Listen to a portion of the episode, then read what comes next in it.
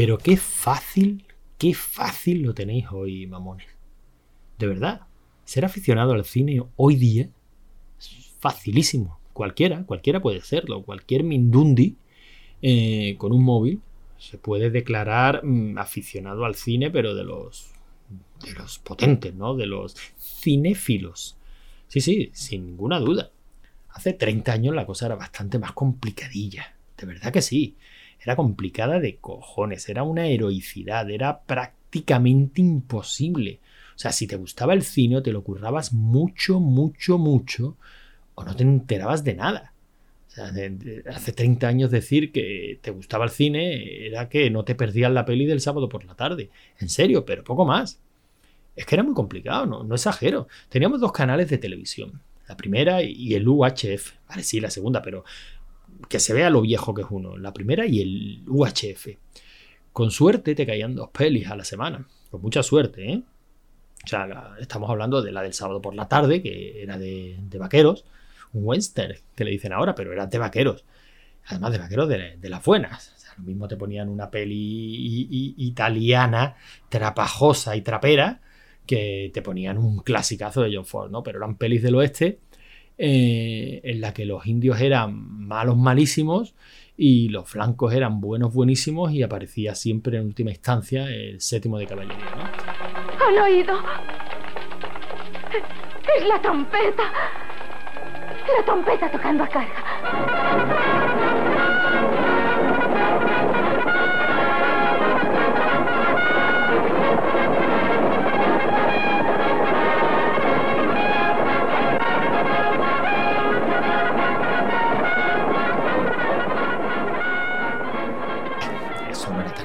Verdad que, vimos mucho clásico en la que ya se cuestionaba esa, esa leyenda oficial, entre comillas, ¿no? pero que era del oeste seguro. Una época buena en la que no eran del oeste, una época buena en la que empezaron a echarnos las de Bud Spencer y Terence Hill.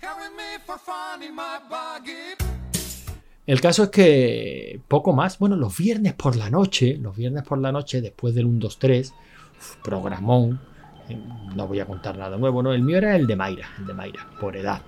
Supongo que algunos de los que nos escuchan más viejos, pues recordarán aquí colegar y luego detrás, pues ya hubo batiburrillo, creo que estuvo por allí Jordi Estadela, un chico muy alto, con, gafas de pasta negra, creo que era. Creo que era catalán, con el pelo rizado. No me acuerdo cómo se llamaba. Y bueno, también estuvo Miriam Díaz Aroca, que creo que compartía presentación con otro. Eh, ya no me acuerdo, ¿no? Pero el caso es que el mío, mi 1, 2, 3, ese fue el de, el de Mayra. Programón. Y después del 1, 2, 3, te caí una peli te caía una peli que no te caía porque era casi siempre de dos rombos y entonces eso era la sentencia definitiva. A la cama, que esta no la podéis ver vosotros. Ya va siendo hora de que los pequeños vayamos a la cama. ¡Ale! Música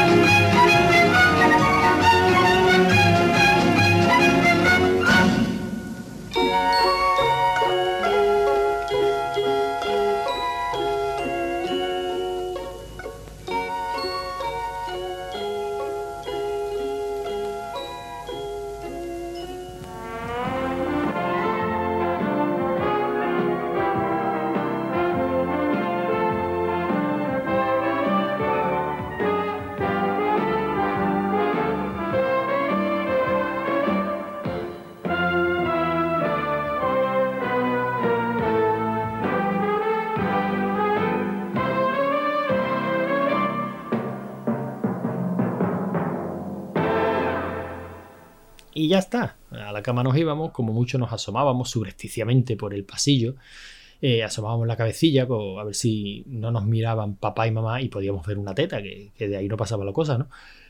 Porque lo cierto es que las pelis de dos rombos de, de la primera cadena de aquella época, tampoco es que fueran muy allá. Luego se animaron, luego, aunque esa creo que la echaron en la segunda, llegaron a colocarnos el, Calígula de, Tinto Brass, esa que además creo que era la versión con chicha. Bueno, no lo sé, ya, ya tiraremos de, de meroteca y a ver si soy capaz, de, soy capaz de recordarlo.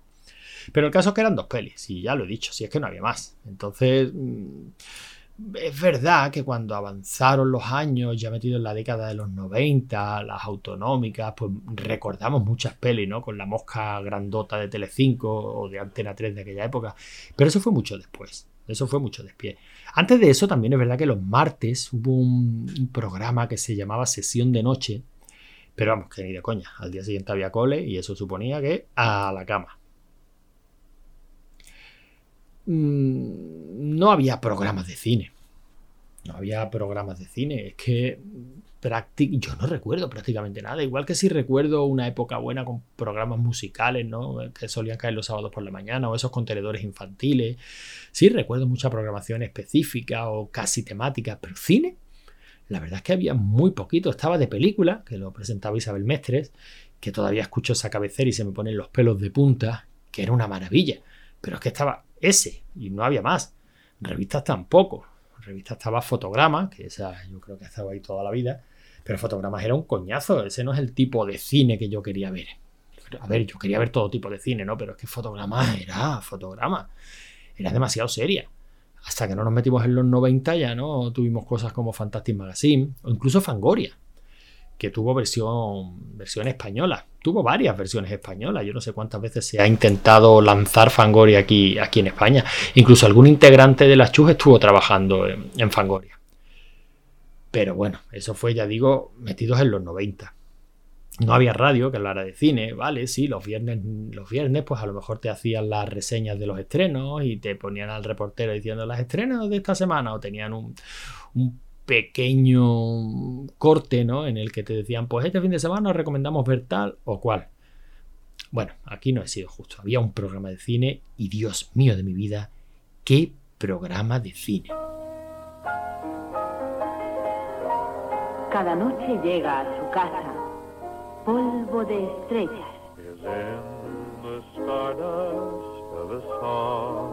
Y todas las noches está con ustedes Carlos Pumares.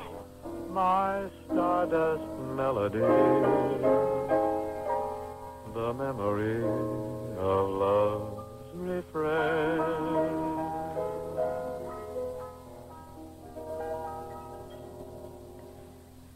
noches y bienvenidos todos a Polvo de Estrellas de Antena 3.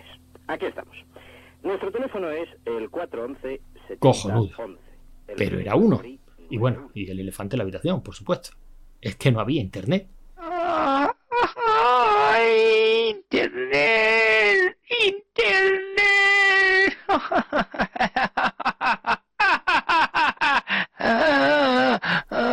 Pero no estaba todo perdido. Eh, los que nos gustaba el cine teníamos a dónde acudir, ya, sabí, ya sabéis dónde. Claro que sí, teníamos ese templo del ocio. No, no el cine. El cine era caro de cojones, incluso el día del espectador. Yo recuerdo el día del espectador que creo que siempre ha sido los miércoles, lo recuerdo a 150 pelas, a 200 pelas y a 350. Que ya era dinero, ¿eh? ¿eh? también recuerdo la sesión golfa, cuando se empezó a instaurar, que eso suponía poner una peli a las 12 de la noche. De golfa tenía poco. También recuerdo que el jueves hacían el Día de las Parejas, entonces eran dos entradas por el precio de uno. El cine siempre ha estado en peligro de desaparecer por, por, otras opciones de ocio y el cine siempre ha estado reinventando y buscando fórmulas para atraer a la gente a las salas. ¿no? Al cine íbamos lo que podíamos, pero no era barato. Había una, una opción más barata. Había un sitio al que podíamos acudir a alquilar pelis. Por supuesto estoy hablando del videoclub. Y, y ahí es donde prácticamente lo descubrimos y lo vimos todo. Era rara la semana que no fuéramos, bueno, era rara. No había una semana que no fuéramos al videoclub. Con suerte, podíamos alquilar incluso un par de pelis siempre y cuando no nos quisiéramos llevar una novedad, ¿no? En el mío, en el de mi barrio, las pelis estaban marcadas con circulitos de colores. Todavía me acuerdo. Verde, azul y rojo. Eh, un azul celestito, ¿no? Puntitos de colores. El verde eran 100 pelas, el azul eran 200 y el rojo eran 300. Luego se volvieron locos. luego empezaron a intentar cobrar las novedades a 500 pelas, hasta donde yo sé no hubo, por lo menos en mi barrio, quien cometiera la atrocidad de pagar 500 pelas por, una peli. Por muy novedad que fuera, ya bajará, decíamos todos. No teníamos prisa, porque había mucho. En Videoclub, el fondo de armario de Videoclub se, se surtió con todo el cine habido y por haber. O sea, se estrenaron, por supuesto, los estrenos acababan en Videoclub. Películas que no habían conocido estreno español en cine se veían en Videoclub los clásicos de los años 30, 40, 50 se podían alquilar en videoclub, cine español, que se rodaba, se rodaba para cine, eh, pero acababa en videoclub, ¿no? Todas las películas de Pajares y Exceso. Bueno, Mariano Zores acabó incluso rodando directamente en vídeo. Mucho, mucho, muchísimo cine. Pero por mucho que fuera, nos llegamos a conocer de memoria todas esas carátulas. Todas. Y cuando digo todas, quiero decir todas. Incluso a día de hoy, eh, en una red social, en un grupo de Telegram de aficionados, en un foro, salta una carátula y te hace un flash en la cabeza y dice, leches, esta yo la tuve en mis manos. Claro que la tuvimos en nuestras manos, las vimos todos. Eh, y las alquilamos yo creo que prácticamente todas, porque cuando ibas todas las semanas al videoclub, el surtido de novedades, eh, la aparición de novedades no era suficiente para surtir la, demanda. Al, al, final acabábamos viéndolo prácticamente todo, o al menos todo de aquellos géneros que, nos gustaban. Yo el pasillo de terror de, mi videoclub, ese creo que me lo vi dos veces. Todas. Era una pasada. Películas que recordamos con un cariño infinito. Y que hoy día, cuando hablamos de ellas a lo largo de los años, hemos estado defendiendo a capa y espada que eran cojonudas. Defendiendo a capa y espada la opinión que nos formamos en su día. Vemos una película con 12, 13 años nos parece una pasada eh, de los tiempos en los que lo único que le pedimos a una peli es que nos entretenga y nos divierta durante una hora y media. Y con esa opinión nos quedamos. Y a fecha de hoy todavía repetimos y repetimos títulos diciendo esto es un peliculón, eso es una maravilla, eso...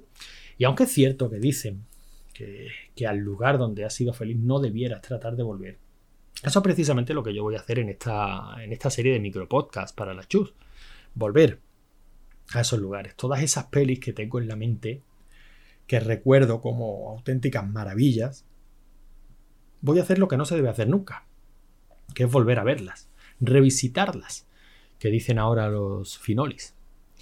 Y voy a volver a verlas porque me apetece compartir con vosotros mis impresiones de aquella época, por qué quedó en mi memoria, qué tenía esa película de especial que hace que yo la siga recordando 30, 35 años después, y, y, ver qué me parece ahora. O sea, esto es como, como ir a la reunión, estas esta reuniones americanas, ¿no? Eso que se reúnen los compañeros del instituto 20, 25 y 30 años después y, llevarte el palo de tu vida, ¿no? A ver cómo, cómo, nos ha pasado el tiempo como una pisonadora por encima a todos. Y eso es lo que quiero hacer, eso es lo que quiero compartir con vosotros. Deciros cuál es mi opinión de esa peli a fecha de hoy y, y que me digáis la vuestra. Si os animáis, si os apetece volver a verla y si esa es una de esas pelis que recordáis con cariño, oye, pues vedla también y dejadme en los comentarios o mandadme un audio diciendo, pues estoy de acuerdo contigo completamente. La película, el tiempo la ha machacado y hoy día es que no aguanta un visionado, no vale un duro. Todo lo contrario. Eh, a mí me parece maravillosa, tanto como cuando la vi en su época. En fin, hablar de cine, que al fin y al cabo es lo que nos mola. Una forma, como otra cualquiera, de esperar la muerte.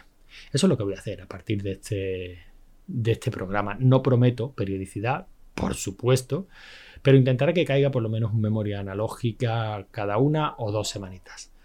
Los que me conocéis de hace tiempo por estos mundillos de internet sabéis que este proyecto no es nuevo y de hecho si queréis ver el estilo, en la web de la Chus hay publicados ya un, buen puñado de artículos que se llaman precisamente así, memoria analógica.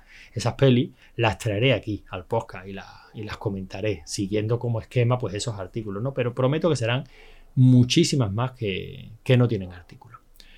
En fin, espero que este nuevo proyectito de la Chus os guste y que os animéis a escucharlo pues cada vez que venga uno. ¿Que no os gusta esto? Ya sabéis que tenéis los Dogmax, eh, los Dogmax, que tenéis el MS2 Club, que tenéis eh, eh, la DLS, que tenéis el Enmazmorrado, que tenéis Stephen King, que tenéis el universo Marvel, que también volverá, que tenéis hostias con criterio, en fin, que sabéis que con las chus no os aburrís, os animo a que os suscribáis al feed, porque seguramente todas las semanas daréis con algo entre todo lo que publicamos que os entretenga. Nosotros no esperamos nada más. Y eso es todo. Micropodcast, sé que no es a lo que estáis acostumbrados, pero los memorias analógicas serán así. Hasta la próxima.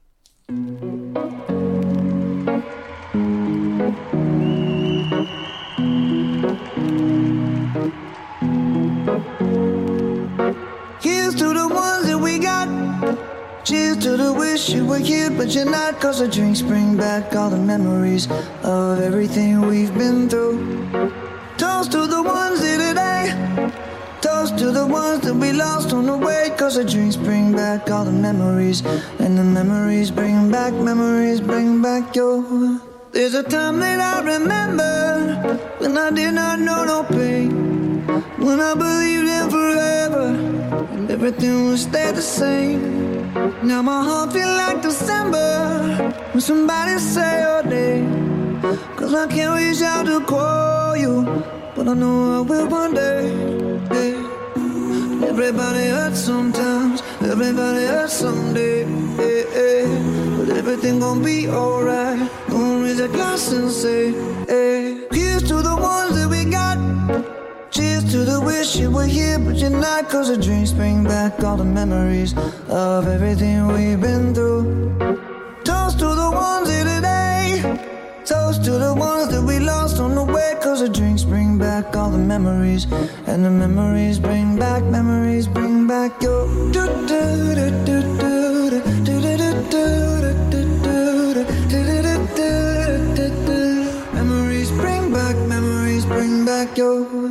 There's a time that I remember when I never felt so lost. And I felt all of the hatred was too powerful to stop.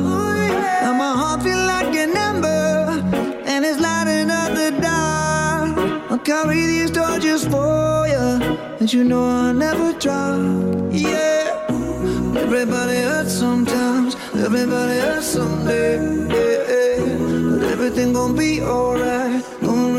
Say, hey. Here's to the ones that we got. Oh, cheers to the wish you were here, but you're not. Cause the drinks bring back all the memories of everything we've been through. Toast to the ones here today. Toast to the ones that we lost on the way. Cause the drinks bring back all the memories. And the memories bring back, memories bring back your.